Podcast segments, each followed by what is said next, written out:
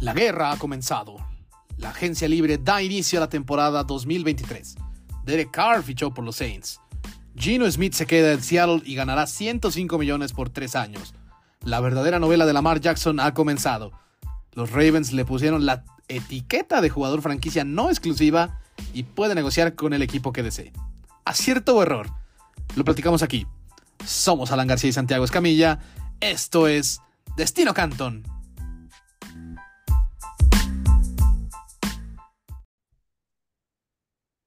Hola, ¿qué tal? Muy buenos días, buenas tardes, buenas noches.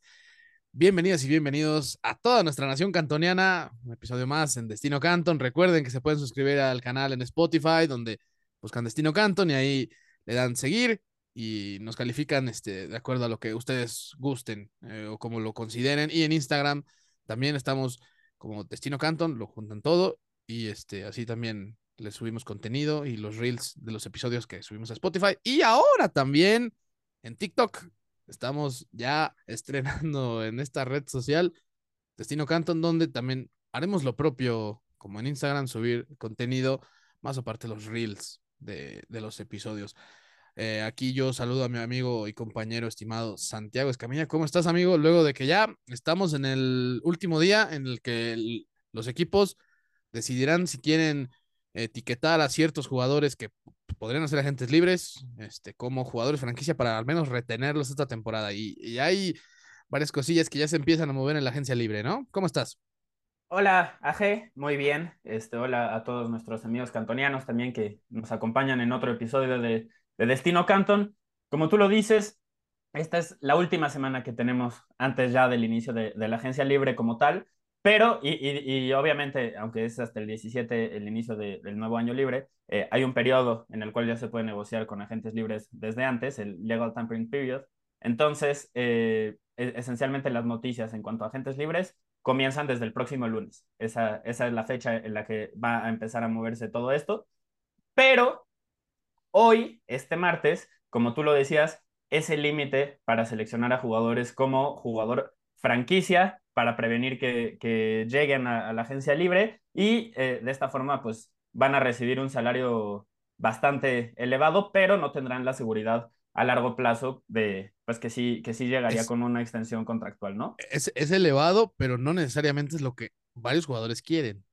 Exactamente, porque si te lesionas, pues bye. Y si te lesionas antes de que empiece la temporada, te pueden quitar la, designación como jugador franquicia y te quedas sin nada. Eh, o, si, no llegas a un acuerdo, a Josh Norman le pasó, por ejemplo, con Carolina, no llegaron a un acuerdo, le quitaron eso y el güey no consiguió un, este, contrato que le hubiera pagado lo mismo. Entonces, pues esas cosas suceden. Sí, sí, totalmente. Y, bueno, yo también me refiero a casos como el de Lamar Jackson, que sabemos que está pidiendo una mayor cantidad eh, de dinero comparación con el contrato de, de Sean Watson, pero con la condición de que el dinero esté garantizado, ¿no? Ese, ese, ya es, como la pizquita que dejó Cleveland con ese contratito para el resto de la NFL en la historia, que ya va, ya va a haber jugadores que van a pedir esto, y más si Sean Watson no muestra un gran nivel y hay mejores corebacks, pues van a decir, oye, güey, pues si allá se lo garantizaron, ¿por qué tú no me lo podrías garantizar a mí? O sea... Y lo, lo merece bastante más, pero bueno, ya sabemos que eh, la NFL no es una una meritocracia, no necesariamente. Lo que sí es que ciertamente, eh, pues esto dificultó las negociaciones entre Lamar y Baltimore. Entonces. Eh, que, además de todo, pues tiene, tiene que ver con que pues, Lamar Jackson es su propio intermediario. O sea, él no tiene. Sí, sí, sí, eso, eso es una negociación, es una negociación diferente a las, que, a las que se han dado anteriormente, este, porque pues él es el que está negociando con, con, con el equipo. Ahora, nosotros estamos empezando a grabar a la 1.40 de la tarde, la fecha límite es a las 4. Entonces, en teoría, todavía ah. hay, a, las 4 del este, ¿verdad? Son las 3 de acá. Perdón, tienes toda la razón. No, digo así yo. Este, entonces, eh, a las 3 de la tarde de lo que estamos grabando, esencialmente tenemos una hora para que, para que pasen noticias y todavía se las podemos dar. Entonces, hay posibilidad de que, sobre todo con el tema de Lamar Jackson, con el tema de Daniel Jones, eh, Saquon Barkley, eh, podamos darles información eh, en el momento, ¿no? Que está, que está sucediendo, analizarlo en el momento aquí en, el podcast. Eh, pero pues es, algo que, que, ya veremos. Por lo pronto, en teoría se supone que sí va a llegar la etiqueta de jugador franquicia con, con Lamar Jackson y sí va a llegar la etiqueta de jugador franquicia con Daniel Jones. Con el mariscal de campo de los Giants es con el jugador que se ve más cercana una posible extensión contractual que si se acuerda antes de esta fecha límite que decíamos, le permitiría al equipo designar como jugador franquicia a Saquon Barkley. De otra forma, pues tendrían una semana para negociar con, con Saquon y si no, pues va a ser agente libre, algo que la verdad yo no esperaba. Pensé que, que se lo iban, se lo iban a quedar a los dos y lo sigo pensando. Sí, yo, yo, también pienso, quizá a muy duras penas, pero no, no, no veo cómo no los puedan retener, porque en serio, creo que ellos son la base de lo que puede ser Giants este, los siguientes dos, tres años, al menos. Ya, este... Y, pues veremos, ¿no? Entonces, o sea, eso, esto para decir, puede que haya información actualizada mientras eh, estamos al, al, aire y ya, ya lo estaremos compartiendo, digo, compartiendo si es el, el caso. Mientras tanto, tú traes una dinámica preparada, Aje, entonces, ¿qué te parece que, que le vamos dando para hablar obviamente de, de, este tema, de algunas de las noticias que han surgido recientemente, como lo de Derek Carr, etcétera, etcétera, y también del, del combinado de Indianapolis, ¿no? Que hay conclusiones que, que sacar también de, de, este evento. Claro que sí, y bueno, básicamente la dinámica que vamos a hacer para este episodio, damas y caballeros, es que de las noticias que ya se dieron a conocer en los últimos días, específicamente el día lunes, 6 de marzo, como lo de Derek Carr, eh, yo voy a estarle diciendo a Santiago pues ahora sí que muchas especificaciones de, de, por ejemplo, los contratos que hubo ya en cuanto a renovar o, o, en cuanto al fichaje. Y ahora, y le voy a preguntar si él considera que es un acierto o un error de ese equipo. Ok, vamos a, a iniciar. Derek Carr ya al fin se decidió. Aquí sí, en este episodio sí eh, les dijimos que sí pensábamos que se iba a ir con Nueva Orleans. Derek Carr ya es el nuevo quarterback de los New Orleans Saints con cuatro años de contrato con opción a un quinto. Ok, pero aquí ahí te va la, la, situación, Santiago. Te voy a dar primero la especificación de todo el contrato, ¿eh? para que tú decidas. Venga, venga. Si, si los Saints la cagaron o no, ¿ok? Para empezar, le dieron 28 millones garantizados solo por firmar. El sueño de cualquier empleado, ¿no? Nada, por firmar te den ahí un pinche bono multimillonario. Luego de eso, el salario del 2023, quiero pensar que por temas de cap space va a ser de solo un millón y medio de dólares. Digo, más los 28, o sea, ya son ahí casi 30, ¿no?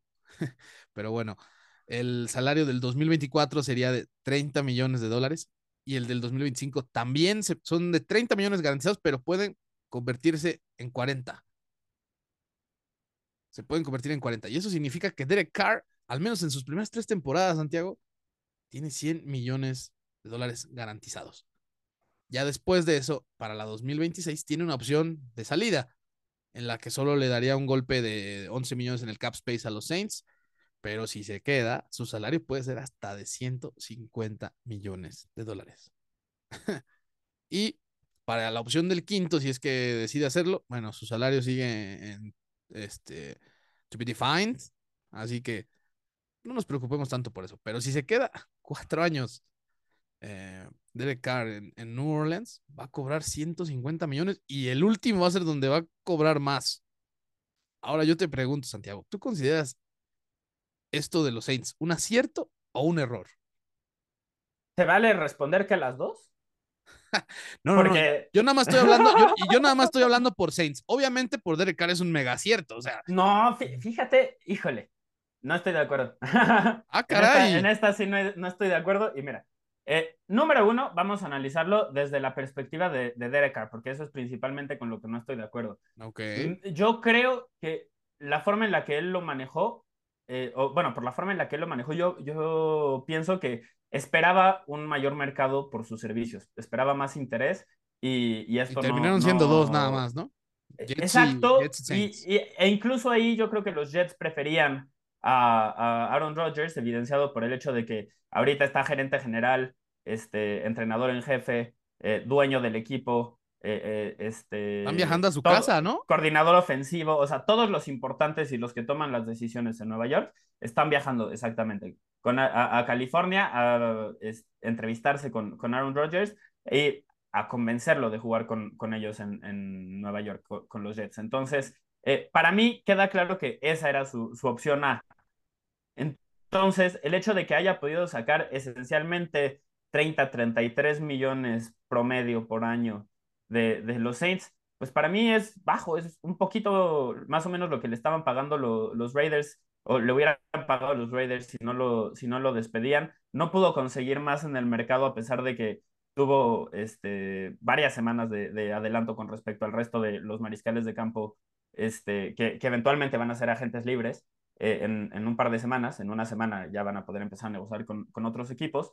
Entonces, el hecho de que esté firmando ahorita por esta cantidad, para mí demuestra que pues no, no, lo, que, lo que él quería no se va a dar. O sea, yo pensé que su contrato se iba a asemejar más al de Gino Smith en el primer año. Ya si lo evaluamos en los primeros dos años, pues es muy similar, pero si lo evaluamos solo en el primer año, yo pensé que a Derek Carr iba a ir un poquito mejor. Ahora, entiendo por qué lo estructuró como lo hizo y en ese sentido, pues quizás se podía interpretar como que ganó. Por eso digo, se puede responder que las dos, que es un acierto y un error, este, porque al menos de la parte de Derek Carr, creo que no, no le sacó el varo que le hubiera querido sacar, pero por la forma en la que estructuró el contrato le va a permitir a los Saints ser competitivos. Además de que pues Nueva Orleans año tras año empuja el problema un poquito y, empuja el, dinero muerto de, salarios y malos contratos del pasado a, años que vienen después.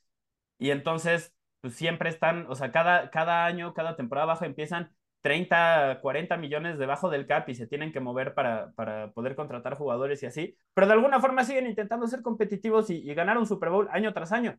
Para mí, o sea, como que hace dos, tres temporadas debieron de aceptar que, que ya no daba ese modelo y reconstruir. No lo han hecho y pues, bueno, pues, supongo que así es como, como esta franquicia se, se maneja y se va a manejar a futuro y, y debemos de, de, dejar de sorprendernos, ¿no? Porque pues tienen años haciendo las cosas así, aunque pensamos que van a reconstruir, ellos dicen, ni madres, podemos competir y gastan.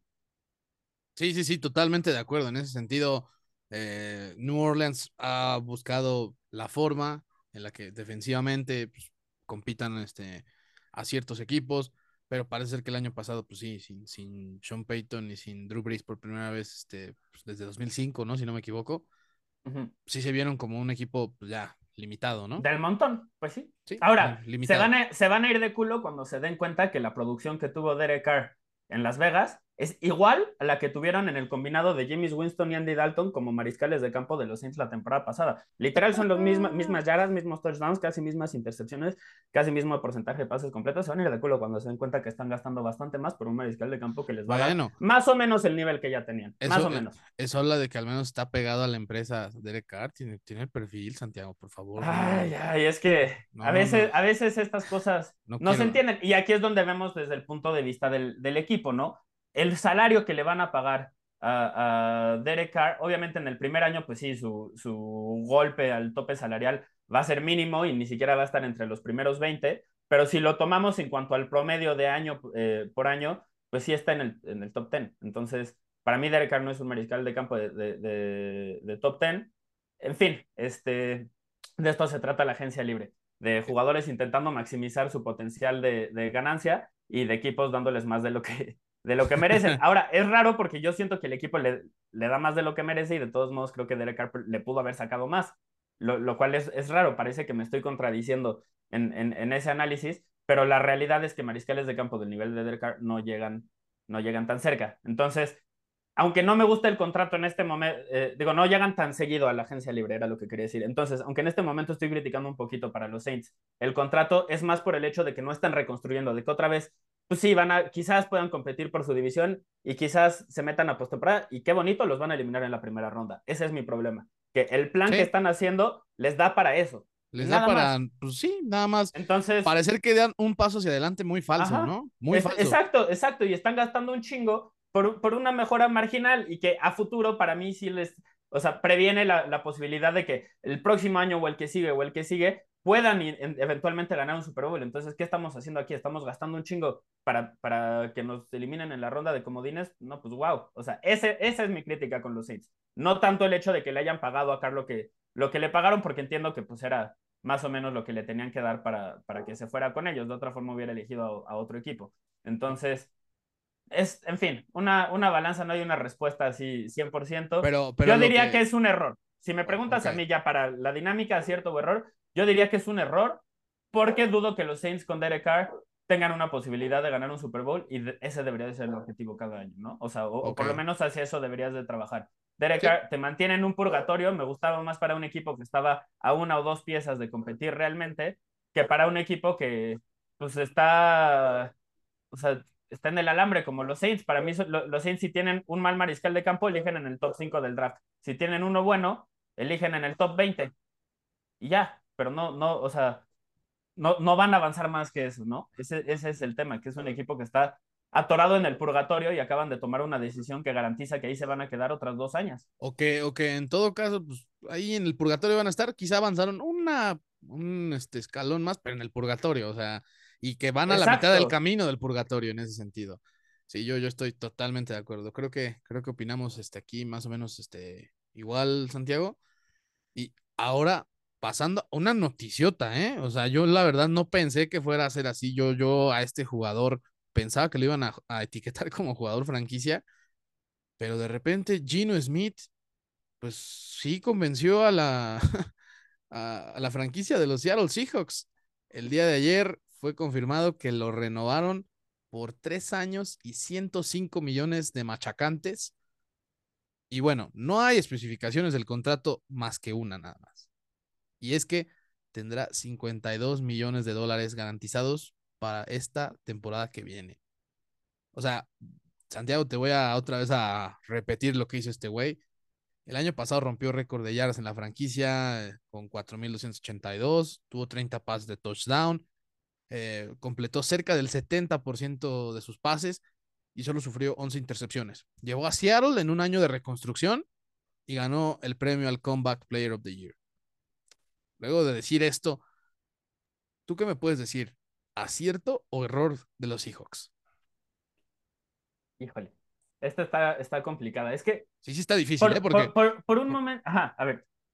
Dale, dale tú si quieres. Sí, no, no, es que, es que, es que Santiago, o sea, yo me acuerdo que hasta te mandé mensaje ayer como de, wow, realmente le dieron mucha lana a Gino Smith. O sea, Gino Smith, si no me equivoco, con esto va a estar entre los tres mejores pagados, ¿no? De, de, la siguiente temporada. En, en el primer año. Ahora, vienen varios contratos que se van a firmar esta temporada. Viene el de Joe Burrow, viene el de Lamar Jackson. O sea, yo creo que el, el, mercado se va a resetear y ellos decidieron ganarle. También con lo de Daniel Jones, yo siento que eh, sobre todo era una competencia a extenderlo antes de lo que los Giants, o sea, de que los Giants lo hicieran con Daniel Jones, porque para mí el segundo en hacerlo iba a terminar pagándole más de 40 millones de dólares a su mariscal de campo. Porque esencialmente en las negociaciones, Gino Smith, Daniel Jones estaban más o menos pidiendo lo mismo, y cuando uno de los dos firma el contrato, el otro agarra ese y dice, esta es la base, tienes que superarlo, porque en, el mercado libre alguien lo va a superar. Y tiene razón, así, así funciona esto. Entonces, en ese sentido, lo, lo, puedo entender. Ahora, es cierto que le están dando demasiado dinero a, a, Gino Smith, sí, pero jugó muy bien la temporada pasada. O sea, sí creo que el año pasado, dependiendo de a quién le preguntes, estuvo entre los 8 o 12 mejores mariscales de campo de, de la NFL. Si alguien lo pone más abajo que eso, la verdad, desde mi punto de vista, se están quedando con una imagen de Gino Smith que no se basa en lo que pasó en la última temporada. Y aunque nosotros somos partidarios de tomar varios años en el momento de analizar a un jugador, Gino Smith solo tiene una temporada como titular de inicio a fin. Entonces, es todo lo que tenemos para evaluarlo. No podemos hacer otra cosa. Lo que vimos en ese año es de un mariscal de campo que en, una temporada de reconstrucción te metió a playoffs. ¿Qué pasa si le das una defensiva real? ¿Qué pasa si le das una defensiva que no sea basura hacia, hacia el final del año? Quizás es un equipo que puede competir por algo más serio. Entonces, no sé, o sea, e, e, es, raro, pero yo siento que si no le pagaban los Seahawks, alguien más le iba a pagar. Tiene sentido para todos en esta situación que se mantengan juntos. O sea, creo que ha funcionado demasiado bien y, solo con ellos ha funcionado demasiado bien como para que busque Gino Smith otro equipo con el cual triunfar. Y en ese sentido, pues entiendo por qué le están pagando lo que le están pagando. Si no funciona y si resulta que lo de Gino Smith este, fue un, un, un espejismo como el de Jeremy Lin y su Insanity en su momento, pues entonces ya, no le das, o sea, después de un año lo mandas a la verga, después de dos años lo mandas a la verga, pero por lo pronto, pues sí creo, no sé cómo lo veas tú, le están pagando tanto en el primer año que quizás los previene de elegir un mariscal de campo en, en el draft, ¿no? O sea, al menos a mí me sorprendería que, que lo hagan y, y, es algo como, como raro. Yo pensé que lo iban a extender, elegir a un jugador en el draft y más o menos tener ahí un par de opciones y a ver cuál pega.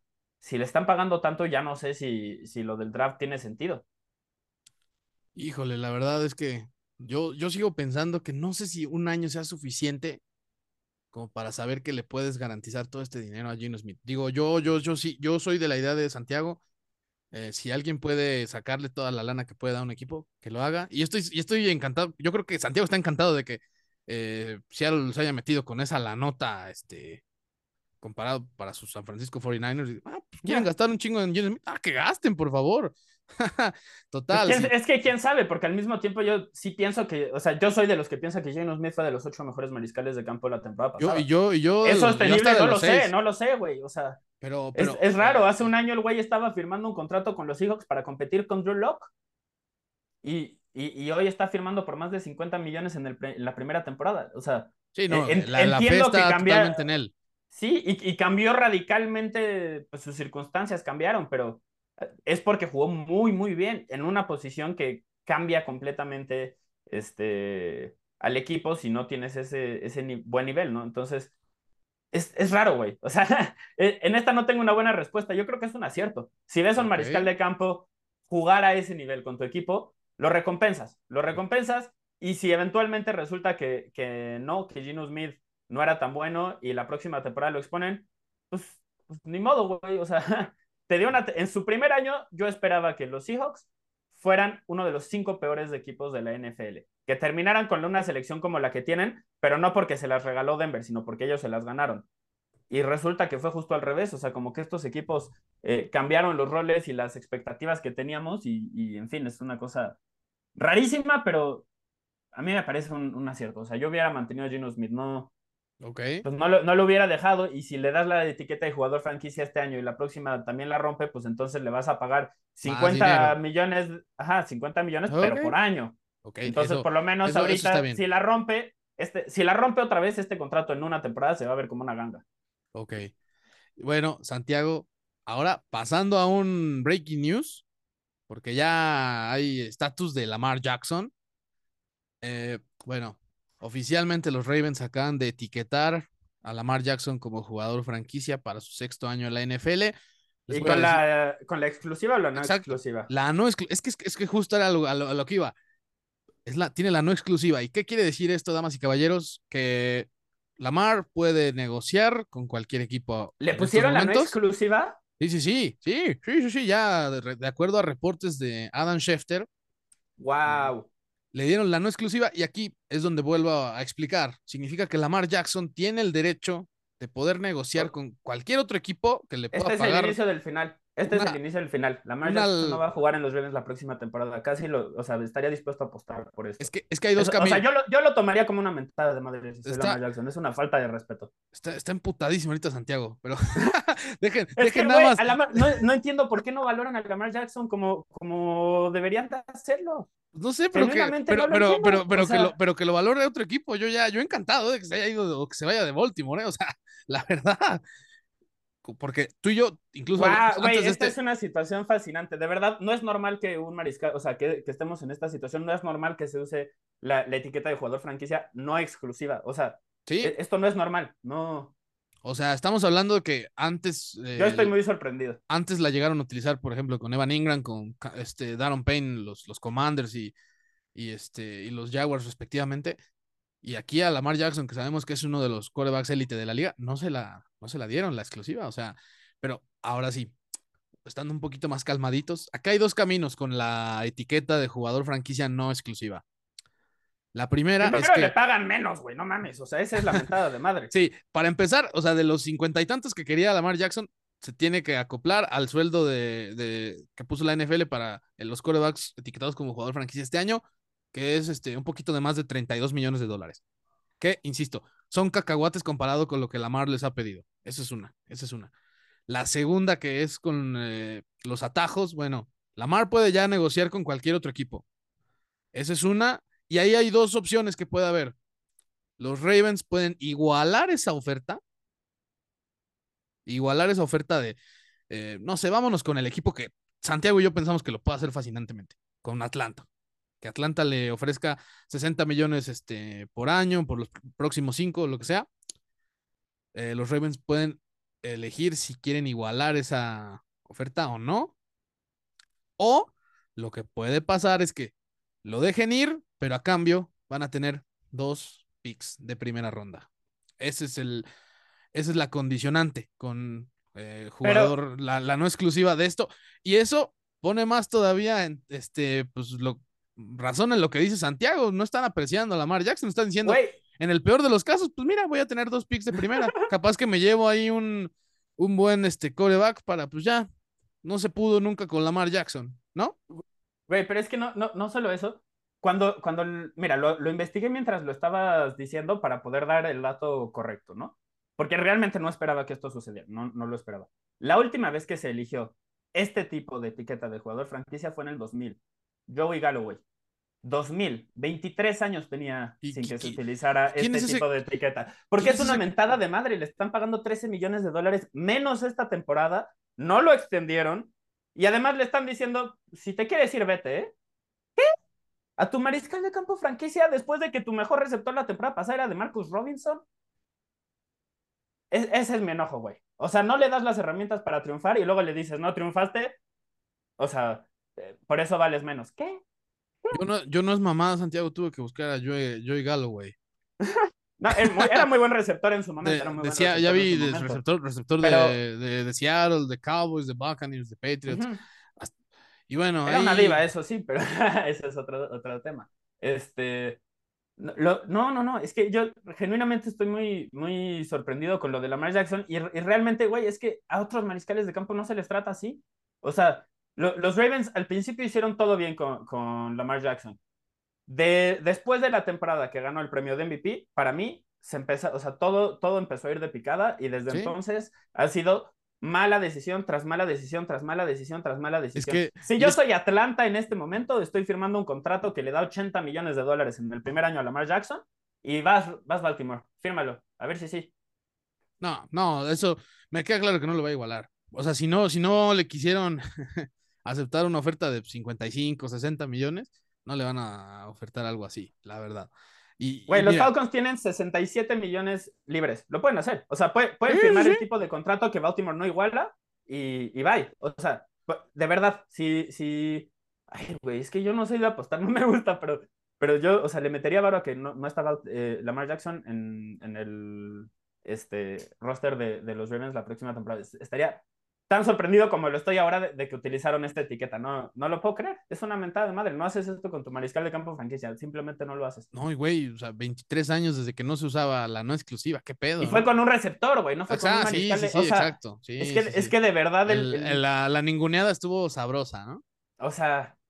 Y, y bueno. Es que, güey, o sea, acaba. A, ver, cuando estamos en, en, este tema de la, de la etiqueta de jugador franquicia, número uno, partimos de que desde mi punto de vista es algo extremadamente injusto porque si tu contrato se te acabó, tienes, deberías de tener todo el derecho de contratarte con quien tú pinches quieras. No debería de haber una etiqueta de jugador franquicia que te previene ser agente libre contra tus deseos por un año más. Eso es ilegal. O sea, subimos un meme en su momento, eso suena esclavitud con pasos extra, sí. ¿Debería de ser ilegal? Sí. Les pagan un chingo de dinero, entonces por eso nadie dice nada y todos hacen como que está bien, pero esto es injusto número uno, o sea, desde el punto de vista del respeto a los derechos laborales de, los trabajadores, ¿no? Número uno.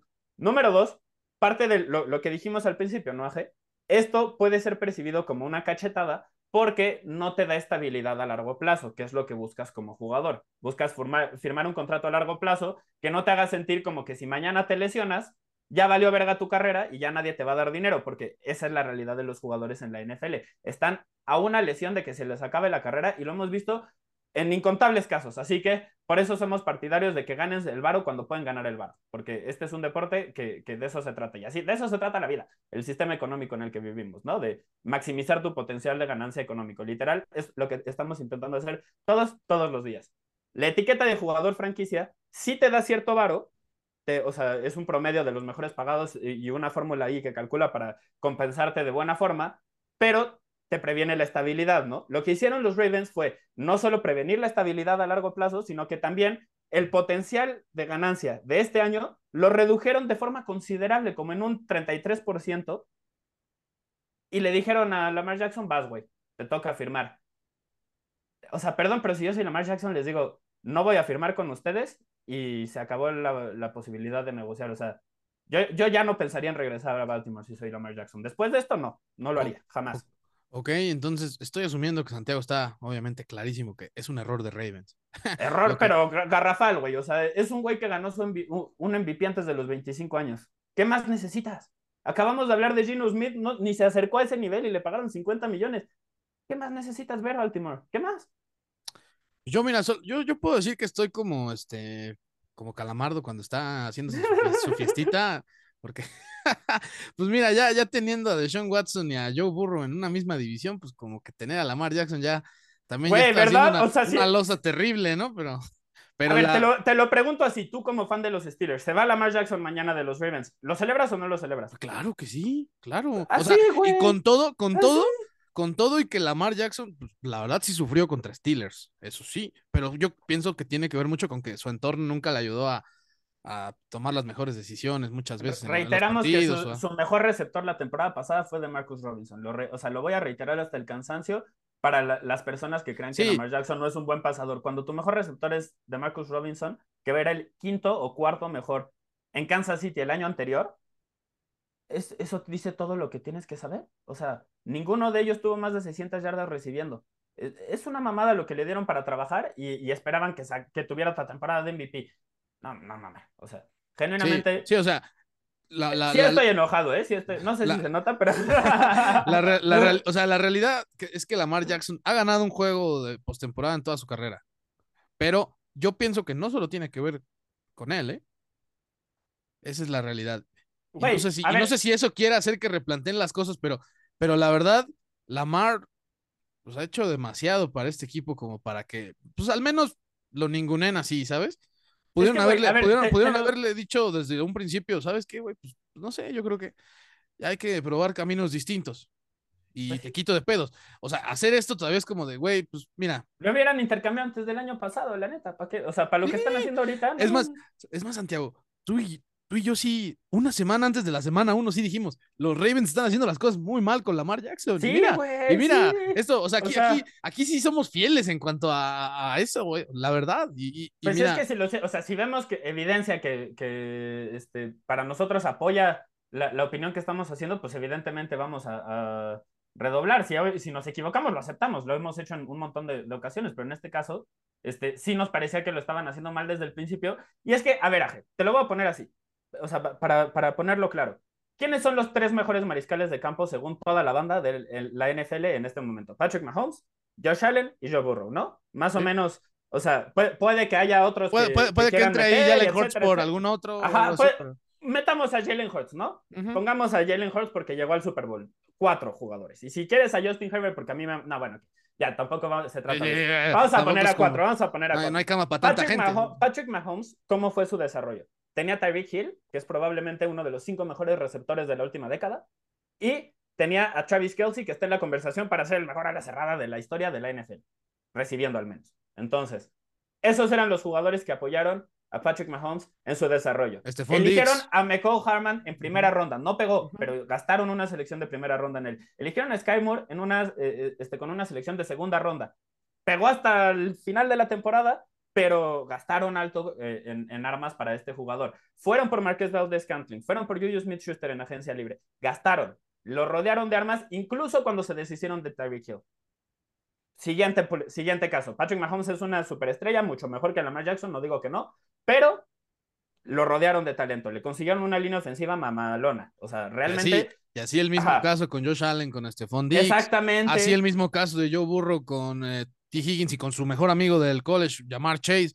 Exactamente, con Boyd, con la línea ofensiva que le gastaron, de, o sea, que gastaron para, para mejorarla. ni se habla de Jalen Hurts, o sea, tiene AJ Brown, este, Devonta Smith. La línea, la línea ofensiva que tiene, o sea. Sí, Jalen Rigor no pegó, pero fue una selección de primera ronda. ¿Cuántas selecciones de primera ronda no gastaron en lineados ofensivos? O sea, hay que rodear a tus jugadores de talento, desarrollalos y, ya después que estén a un nivel de mega, superestrellas, quizás ya ahí puedes hacer cosas como lo que hacía, no sé, los Colts con Peyton Manning, que no le daban línea ofensiva porque su estilo podías poner a jugadores malos, pero de todos modos, no sé, en su momento Marvin Harrison, Reggie Wayne, Dallas Clark, selecciones de primera ronda, tienes que rodear a tus, a, tus mariscales de campo de talento. O sea, solo así cambio, van a rendir, sobre todo al principio de su carrera. Los Ravens no lo han entendido. No, no solo no lo han entendido, han hecho todo lo contrario. Le quitaron, le quitaron, a Orlando Brown Jr., le quitaron a, este, Hollywood, Brown. El único que le han dejado es a Mark Andrews y ya. Y, aún así... Rashad Bateman, pero pues Rashad Bateman ha tenido eh. problemas de lesiones. O sea, yo sigo pensando que es un jugador talentoso, pero ha tenido problemas de lesiones. Exacto, si no es constante no hay forma de evaluar. Y no tenían un plan B para que este güey no dominara desde su primera temporada, lo cual no es realista. Ayuda a tus jugadores, o sea, ponlos en situaciones en las que les puede ir bien. Error garrafal de los Ravens. Estoy de acuerdo, estoy enojado.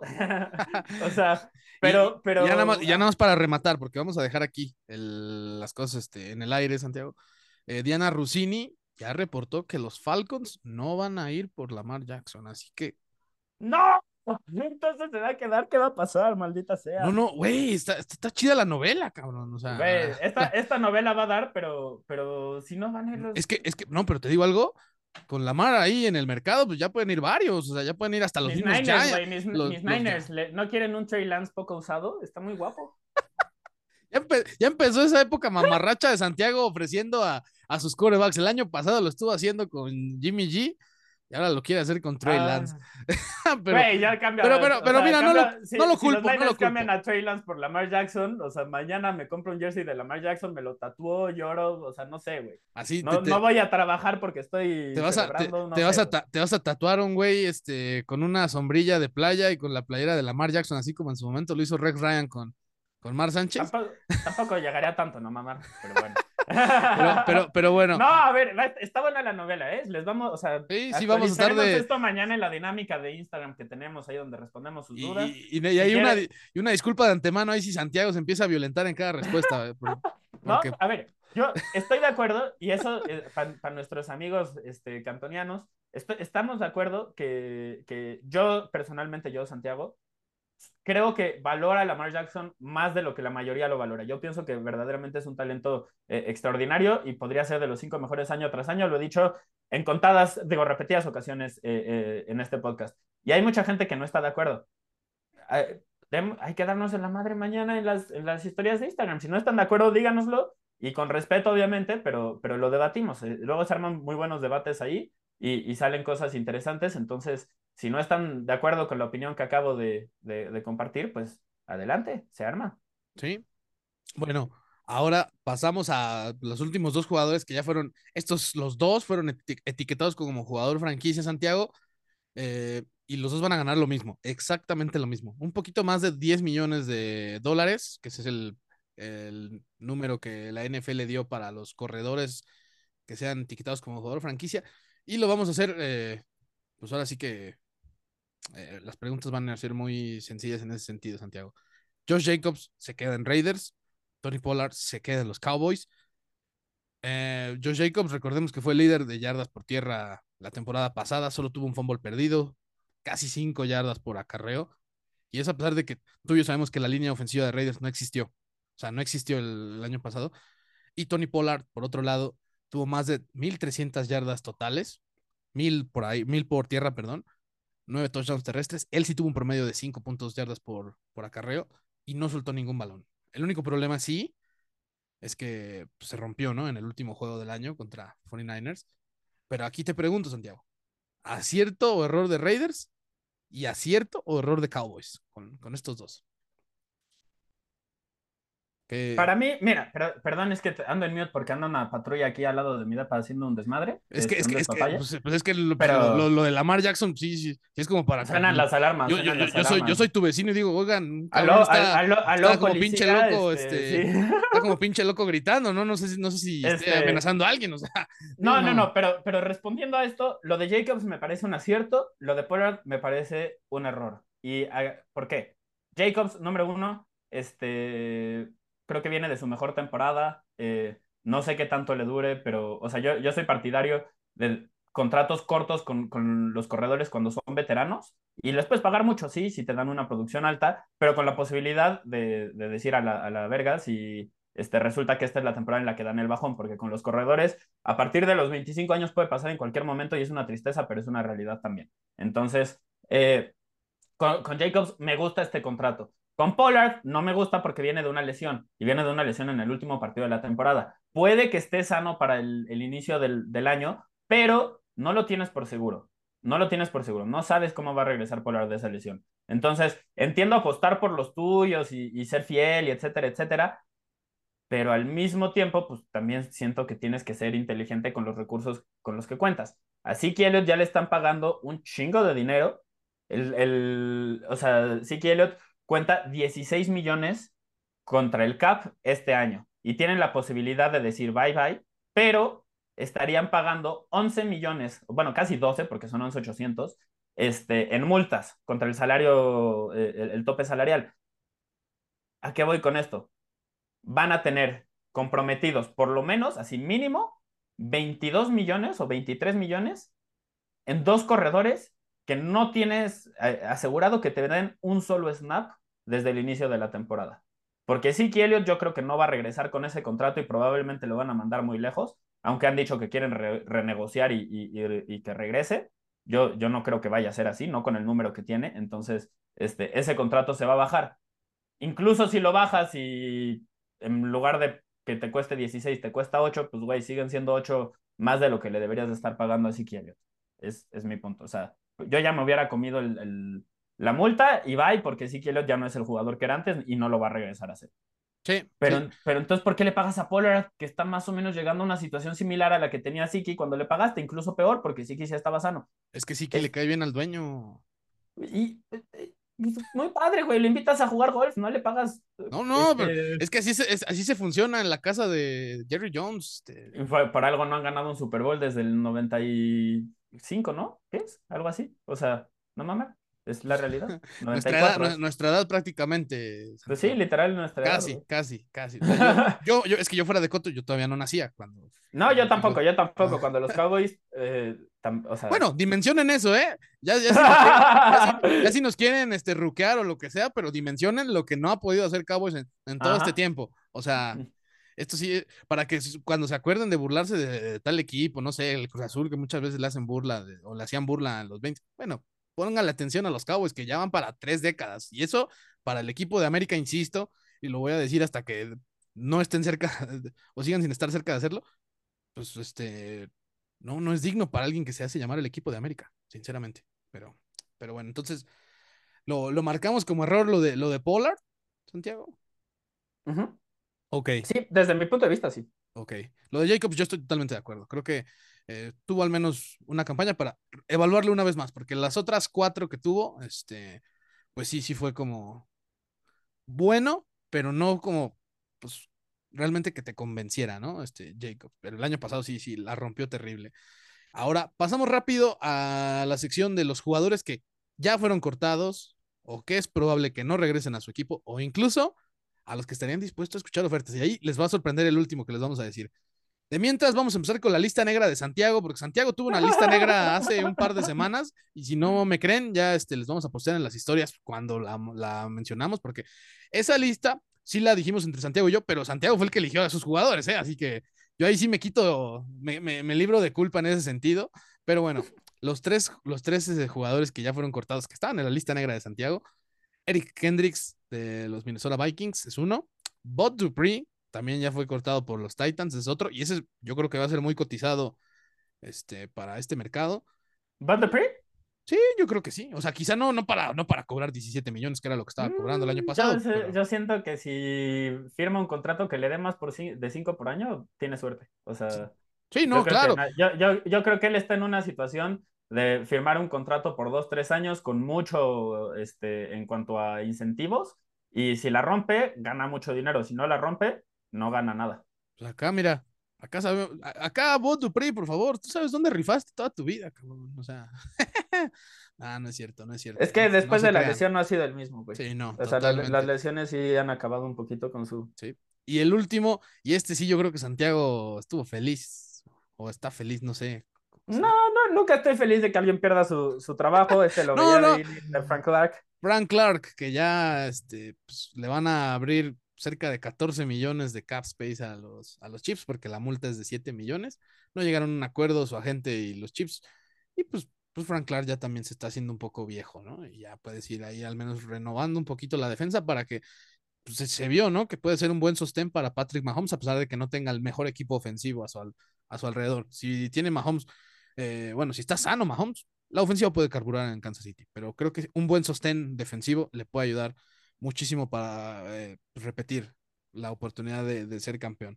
Los otros que vamos a mencionar, Leonard Floyd va a ser cortado por Rams. Ese sí, los Rams están en una situación en la que mm, ni pedo, ¿no? Se van a tener que tragar mucho dinero muerto. 19 millones por esta, por este corte. Ahorita están pagando los platos rotos del Super Bowl. O sea, el, año pasado todavía intentaron competir, ese era su objetivo, no, no era la temporada que, con la que culminaron, le salió todo mal, literal todo mal. Y este año dijeron, bueno, pues ya, hay que, hay que aceptar que, que no. Entonces, veremos. Dicen que Jalen Ramsey está para intercambio. ¿Sabes qué? Si yo soy algún equipo que siente que está listo para ganar un, o, cerca de ganar un Super Bowl, yo les digo, oigan, muy bonito lo de Ramsey, pero ¿cuánto cuesta Donald?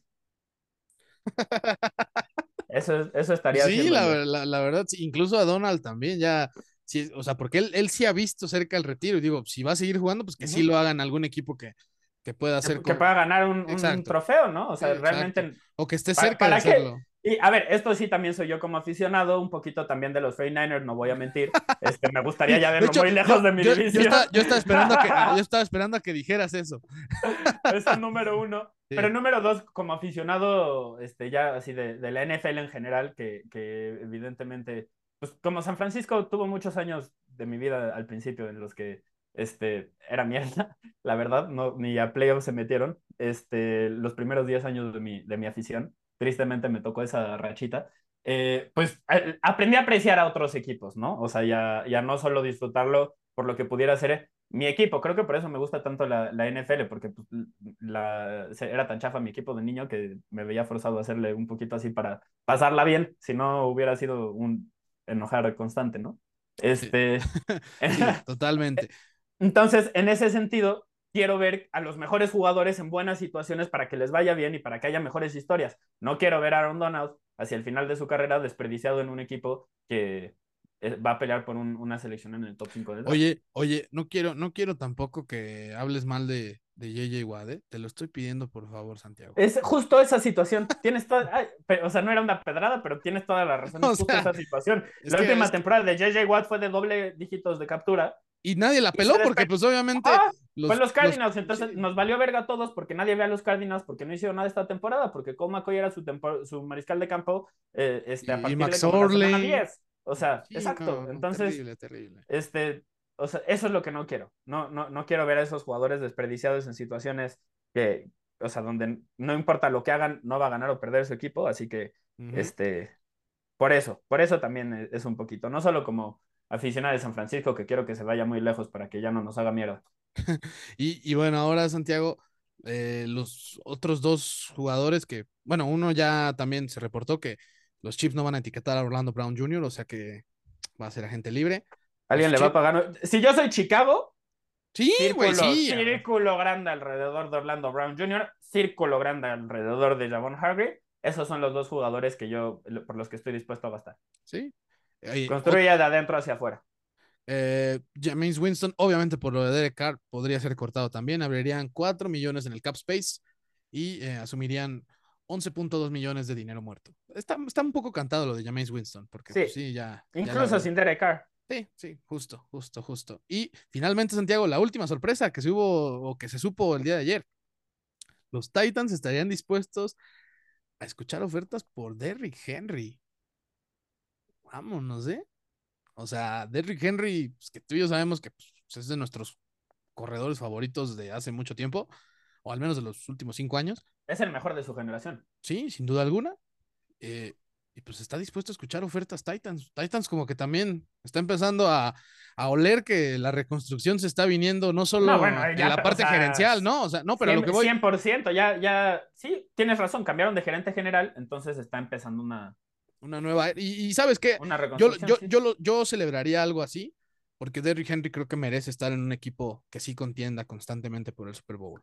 copia y pega el análisis que hice de este de Donald con Henry y es eso. O sea, tal cual. lo, queremos, lo queremos ver en una situación donde puede ganar un anillo o algo así.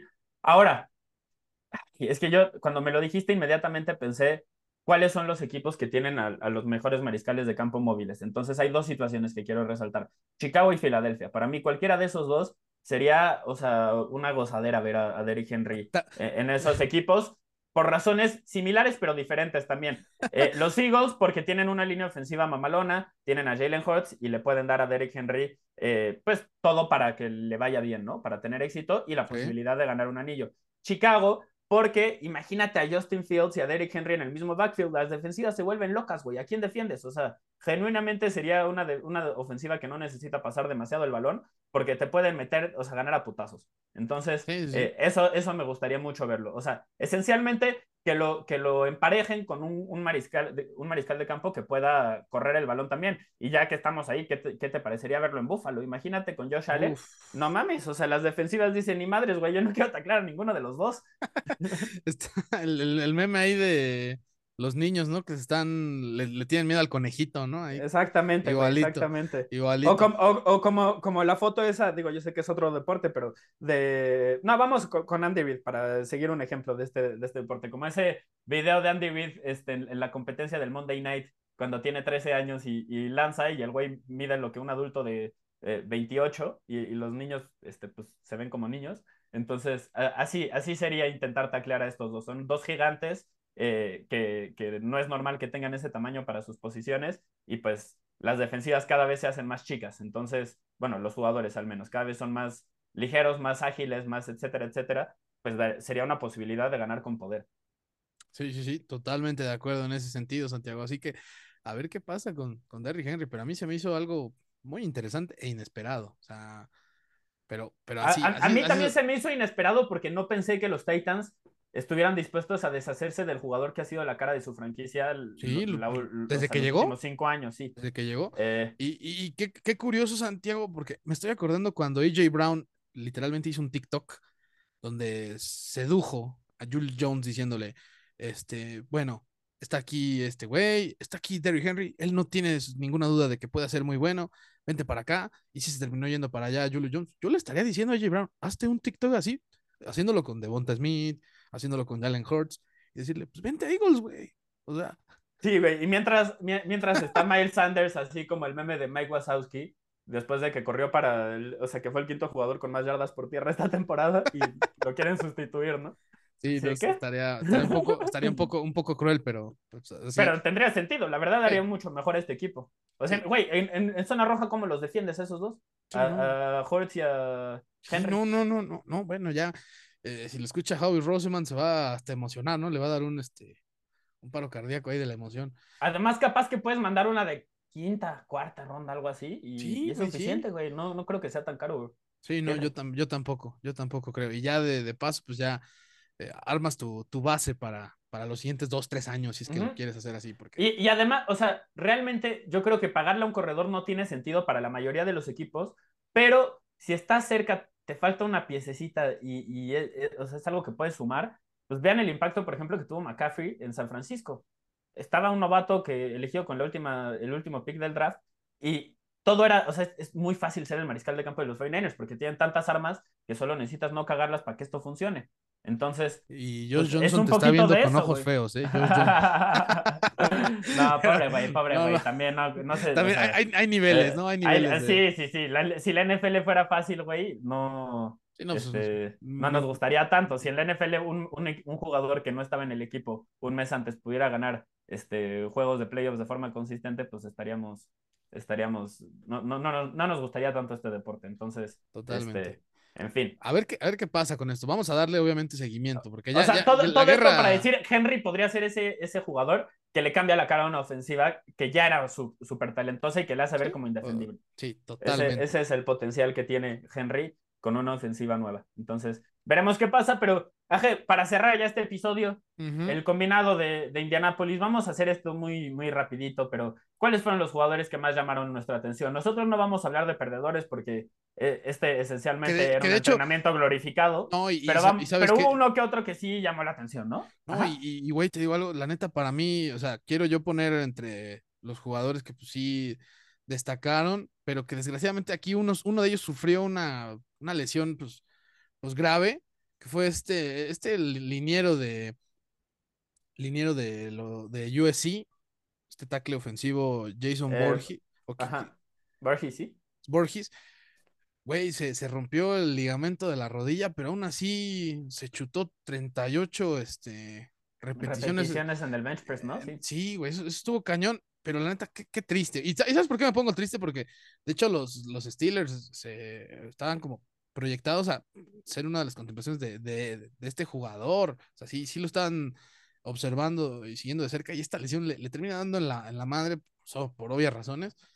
Pero, pero wow, o sea, el haber hecho esas 38 repeticiones pues, con, con- ya con el ligamento de la rodilla hecho mierda. Digo, yo sé que no la necesita tanto para ese momento, pero pues, pues, No, pero eso al- a, los entrenadores les mama ese tipo de, de mentalidad. O sea, ver a alguien que, que, aunque está lesionado, dice, ni madre, yo quiero, yo quiero demostrar que soy más cabrón que ustedes. O sea, Sí. que los demás. Sí, lo eso de les Andrew, lo de encanta. Andrew Borges Po- estuvo Podrán no muy- estar de acuerdo con eso, pero les encanta y va a hacer que suba su, sus Sí. bonos. Sí, a ver, a ver qué pasa con esto de Andrew Borges, pero, pero sí, fue, fue algo muy, muy triste. Pero ahora yendo con los que la rompieron bien cabrón, pues bueno, Nolan Smith. Fue, fue, fue el show de dos personas. Uno en ofensiva, uno en defensiva. En defensiva es Nolan Smith, el que tú mencionaste. Sí, Nolan Smith corrió las 40 yardas en 4.39 segundos. O sea, este liniero defensivo pesa 115 kilos, Santiago, y, los, y corrió las 40 yardas. Con la velocidad de Chris Olave. y pues, bueno, no, no hace falta que les digamos lo de Chris Olave, ¿no? Pero él, y pues, pues básicamente también Anthony Richardson, ¿no? Santiago, Sí. tu, tu pollo, tu pollo, ahora sí Oye, que. este, este sí. Híjole, es que este sí traigo el hype yo desde antes de que debutara la temporada pasada. Este, porque, porque veías lo- los highlights de lo poquito que lo metió Florida antes de esta temporada y decías, es que, güey, tienen algo, tienen algo especial. Ahora, es un jugador, híjole, rarísimo de, de, de evaluar, pero eh, la verdad es que, número uno, si alguien se sorprendió, o alguien a quienes ustedes siguen, que analiza, y, y se sorprendió con lo que hizo Richardson, dejen de seguirlo porque pues entonces no sabía quién era Anthony Richardson. O sea, a mí cualquier otra cosa que no hubiera sido una actuación más o menos así, me hubiera hecho este, cambiar mi evaluación. ¿Y, y, y a qué me refiero? Cuando juega, ga- intenta ganar de, de la forma correcta, sí, pero comete muchos errores porque solo ha jugado 13 partidos, entonces hay muchas cosas que tiene que aprender y que todavía no sabe y, en fin, eso, eso ojalá llegue con el tiempo, no se sabe y por eso es una como gran incógnita. En este momento intenta ganar de esa forma, pero sí tiene una capacidad, número uno, de improvisación y número dos, de correr el balón, increíbles, así extraordinarias. Sí es un atleta genial, o sea, lo, lo, lo, ve, lo ves en, en, el emparrillado y, y, y, es el más rápido, eh, el más fuerte y el más ágil de todos los que están jugando siempre. O sea, es, está cabrón. Entonces, si no hacía algo que tú dijeras, está cabrón, pues entonces te preocupabas. Ahora, habiendo dicho eso, el nivel de atleta que demostró ser, o sea, este es un buen workout, son buenos números para una ala cerrada, para un receptor, para un corredor. Y este güey lo hizo como mariscal de campo.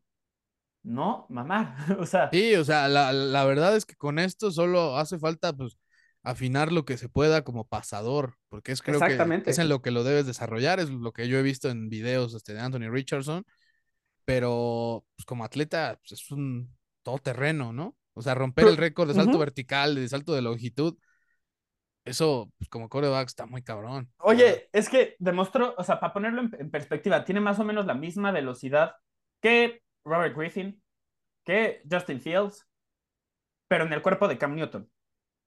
Esa, esa, ese es el tema. O sea, el güey pesa lo mismo que Cam Newton, que Cam Newton era un jugador rapidísimo, sí, pero que ganaba más, eh, pues, como corredor de poder. Este güey puede, puede ser un corredor de poder, pero demostró que tiene la velocidad también de un Justin Fields, de un RG3, que, que ganaban porque nadie los tocaba, porque nadie los alcanzaba. Entonces, no solo no vas a alcanzar a este güey, sino que ya que llegues, intenta taclear a una ala cerrada, o sea, que, que, corre a esa velocidad. Esencialmente es eso. O sea, acuérdense, por ejemplo, de Josh Allen. Josh Allen hace ver de risa a, algunos jugadores cuando lo intentan taclear. Parece que se divierte con ellos. Anthony Richardson tiene ese potencial desde la primera temporada. Ya lo ha demostrado. Ahora, también ha demostrado que es un jugador que se puede confundir con cosas básicas, que comete errores muy pendejos. O sea, es, es un jugador que si lo eliges, y, lo pones a jugar desde el día uno, tienes que estar dispuesto, y lo reitero, a aceptar errores pendejísimos, hacer, o sea, le tienes que dar dos temporadas para cagarla, para sacar todos sus errores y ya después le puedes exigir que, que muestre señales de progreso. O sea, obviamente desde el día uno tiene que, mostrar señales de, de, progreso, si no va, va, a acabar con 40 intercepciones su primera temporada. Pero, o sea, e, esa es una posibilidad. es un jugador que, que, que, comete muchos errores todavía y a mí me encanta. O sea, yo le elegiría con la primera selección global, quizás, si no estuviera Bryce Young, si no estuviera CJ Stroud. O sea, creo que es un jugador que, que merece irse en, en, la primera selección global. Habiendo dicho eso, tiene mucho trabajo por, por delante. Sí, sí, sí, totalmente. Y, y, por ejemplo, si los Bears lo agarraran, pues, pues, no habría tanto pedo, ¿no? Pues es un equipo que al final está en reconstrucción, ¿no? Y ¿Los Bears? Sí. ¿Con Fields? O sea, en lugar de Fields. No, no, si lo hicieran, si lo hicieran, ¿eh? Si lo hicieran. Pero pues yo... tendrían que intercambiar a Fields, no sé, claro, yo creo que. Claro, claro, yo, yo, yo creo que sería más o menos cambiar un proyecto que, o sea, a Fields que ya tuvo dos años de desarrollo en tu sistema, y digo, o sea, su, obviamente le cambiaron el sistema después de la primera temporada, pero que ya estuvo dos años en la liga, eh, por una versión más o menos similar a lo que te ofrece ahorita Fields, pero incluso más verde. Entonces, eh, yo, yo no lo haría. Si, o sea, el, único jugador por el que lo consideraría sería Young, realmente. Fuera, y, fuera de eso, no. no lo y, de, y de hecho, de y de hecho pues, habrá que ver, habrá que ver en ese sentido cómo Bears construye su equipo, porque como tiene muchísimo dinero, pues ahí es, es cosa de, de mirar hacia, hacia dónde, uh -huh. hacia dónde partirá esta temporada, pero. No, ¿sabes a mí en qué equipo me encantaría verlo? En Detroit. Uy. En Detroit como sustituto de Jared Goff, se pueden meter a playoffs esta temporada, más o menos lo que hicieron los Chiefs con, con, con, Mahomes, y le apuestas a que su desarrollo sea similar con Ben Johnson, lo rodeas de talento, tienen una línea ofensiva mamona, o sea, una, una, o sea, una situación así es la que me gustaría, más o menos. Ok, y, y bueno, Santiago, ya obviamente para finalizar con los otros eh, jugadores de, del Scout Combine, Villan Robinson de, de, te de Texas, el verdad, hype es real, ¿no? Sí, sí, sí. Terminó en todas sus pruebas en el top 5 entre toda la camada de corredores, salvo en la de 40 yardas, donde quedó sexto, pero cuatro de los cinco que le superaron pesan este, menos que él. Que son, sí. y, y, bueno, Villan Robinson pesa un poquito más de 100 kilos, así que pues, también habla, fue, fue, una cosa de locos la, la explosividad que, que, mostró Villan Robinson. Y hablando de... Tamaño, sí. Y hablando, Santiago, de la prueba de las 40 yardas, pues ¿quién fue el ganador este año? Este, ¿Quién hizo uh, el mejor tiempo en todo el Scout Combine? Fue el corner DJ Turner, que pues ahí más o menos se le puso un poco al frente a Cristian González, que yo sí considero que Cristian González es el mejor corner de... Él y luego Witherspoon y ya después uh -huh. quizás Porter Jr. puede sonar, el, el sí. Sí, aquí, este, aquí, Tomlinson aquí. Hodges también puede estar. Eh. No aquí, sé, aquí, Turner, aquí Turner, este, pues sí, quizá ganó algunos adeptos en cuanto al workout, pero, pero veremos.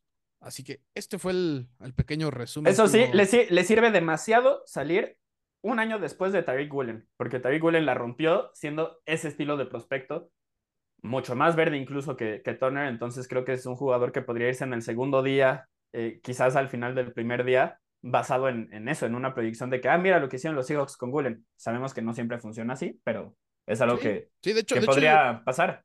De hecho, es, todos estos jugadores que he mencionado, Santiago, yo, yo considero que eh, para las pruebas que hicieron y de la forma en la que pueden rendir en la NFL, no, no, no descarto que de estos cuatro que mencionamos aquí del Combine, eh, sí se puedan ir al menos en las primeras dos rondas. Y estoy hablando ya específicamente. Ah, no, de, definitivamente. De, de, o sea, de, Nolan Smith, de DJ Turner, Richardson, se va, Richardson se va a ir en el top 10. Nolan Smith, yo creo que solidificó su posición en, en como jugador de, primera ro eh, ronda. Dijon Robinson, yo creo que también se va a ir en la primera ronda. De Turner, pues ya, ya hablé, ¿no? Entonces, eh, veremos. Yo solo quiero resaltar a un par de jugadores también, Naje, si me lo, si me claro lo permites. Que, claro que sí, eh, por favor. El, el, primero este, va a ser el, el impronunciable de Northwestern, Adetomiwa Adebayor.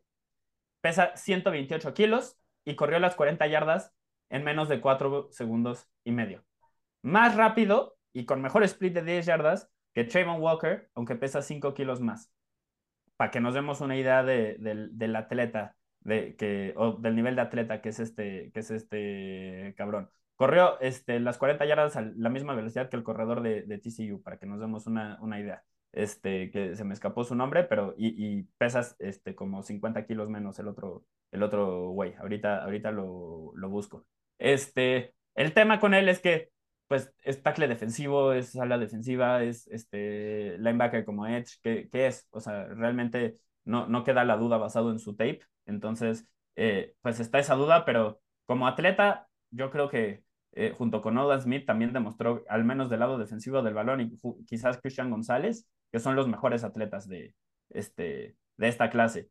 Y una ala cerrada que quería resaltar es a Daniel Washington de Georgia, porque mide dos metros y un centímetro, pesa 120 kilos de este, el, cabrón, es por mucho el mejor bloqueador de la clase, o sea, neta, vean la comparación, hay varios videos, lo podemos subir a la historia al rato también, donde comparan el drill en el que empujan, este, o sea, la, madre esta y la, la, eh, la bloquean, y los alas de, bueno, los alas cerradas normalmente cuando hacen eso, pues como que casi no la mueven y, y así. Este güey, pues, como si nada, pam, pam, pam, pam, para atrás, la movió. Entonces, eh, en, en, inglés se llama LED, se me olvidó cómo se llama en español, este, terrible yo en, ese sentido, perdón, entrené hace más de 15 años, este, no, no, no me acuerdo de todo eso, pero en fin, entonces eso, eso es algo importante. Eh, yo ya le pedía mucho que bloquear porque tenían a Brock Bowers, que va a ser el mejor a la cerrada la próxima, el próximo año y probablemente una selección de top 10 en el draft.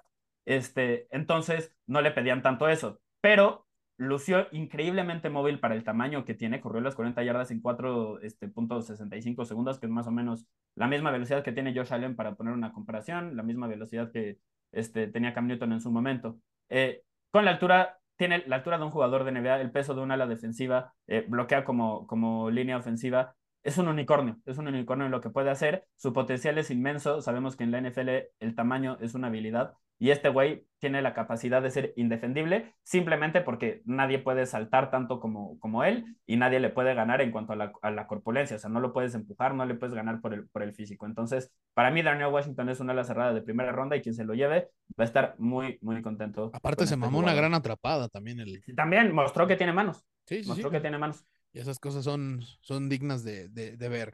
Y bueno, con esto, Santiago, terminamos este episodio que que sí terminó Muy ¿eh? calientito, ¿eh? Calientito sobre todo. Es que esto de la mar, no manches, a mí. Sí, sí, se violentó, se violentó. Santiago básicamente se violentó y, y bueno, vamos obviamente a darle seguimiento a esto.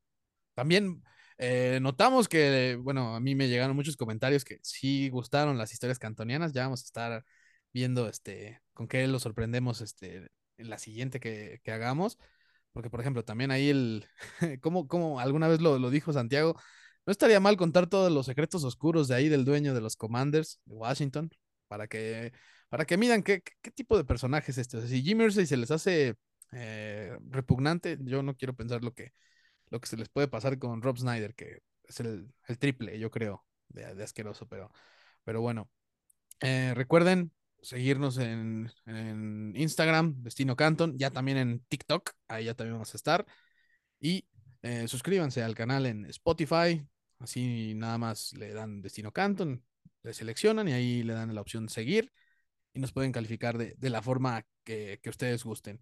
Eh, también, también el, este miércoles vamos a tener la dinámica de preguntas, Santiago y yo, con ustedes, eh, sobre las dudas que, que surjan, que haya, y, e insisto, de antemano yo me disculpo si Santiago empieza a mentar madres. Al final aquí les damos libre albedrío al equipo de Destino Canton y por eso es que se, se, explaya, pero hay una, una disculpilla si, si se encabrona un poquito de más. No, no es personal, es en todo no, caso. No, el, enojo ya, lo, ya lo saqué aquí, espero y veremos. Bueno, veremos mañana. Espero. sí, sí, claro, ¿no? O sea, pero, pero bueno, así que, este, damas y caballeros, muchísimas gracias por acompañarnos. Santiago, igualmente, es un honor siempre compartir este espacio. Eh, y eh, nos vemos el siguiente episodio, el próximo viernes. Así que les mandamos un abrazo muy afectuoso y hasta la próxima.